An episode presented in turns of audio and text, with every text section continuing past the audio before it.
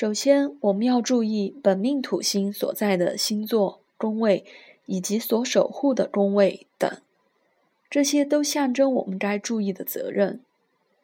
我们往往会受到他人的影响，而选择一些不是我们原本该做的事情，例如父母亲的选择，或是根本从来都不愿意面对生命中的责任。而土星回归时，就会把我们从梦中打醒，要我们去面对真正的使命。土星回归虽然难受，但是却能够帮助我们清楚地面对问题。我们该做的是。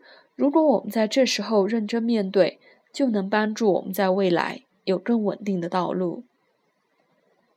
土星回归也往往会影响到我们改变自己的生命道路，特别跟责任有关，在伴侣关系上也容易有所影响。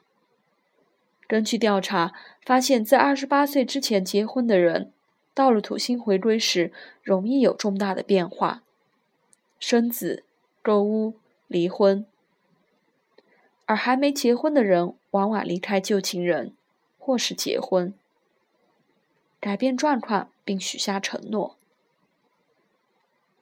结婚或分手往往是一个重点，并不是观看本命盘或土星回归盘就够了，而要观察两个人是否都专注在这段关系上头，两个人彼此之间是否有共同的感受。愿意让对方成为自己的负担，土星之一。如果没有，那么这段关系很显然就会在这个时期破裂。要知道，土星回归不会带来问题，而是检查我们的问题。痛苦与麻烦是我们过去的疏忽所造成的。土星会要求一个人更强壮。承担得起未来三十年的重任。他在帮你做出发前的详细安全检查，直到你准备好上路为止。这当中，他会帮我们清除不必要的目标与事件，会把我们小时候陪伴我们睡觉的洋娃娃或小熊给丢掉。他会狠狠地说：“你长大了，你不再需要那些东西。”然后在你面前很残酷的对待你的小熊或洋娃娃，把它们丢到垃圾桶去，然后逼着你长大。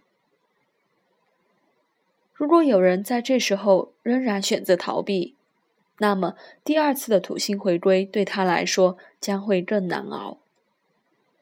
土星回归是难熬的一段时间，它会给我们一段磨练与成长，痛苦。是成长的必经过程，代价却是更有智慧、更有能力来面对一切。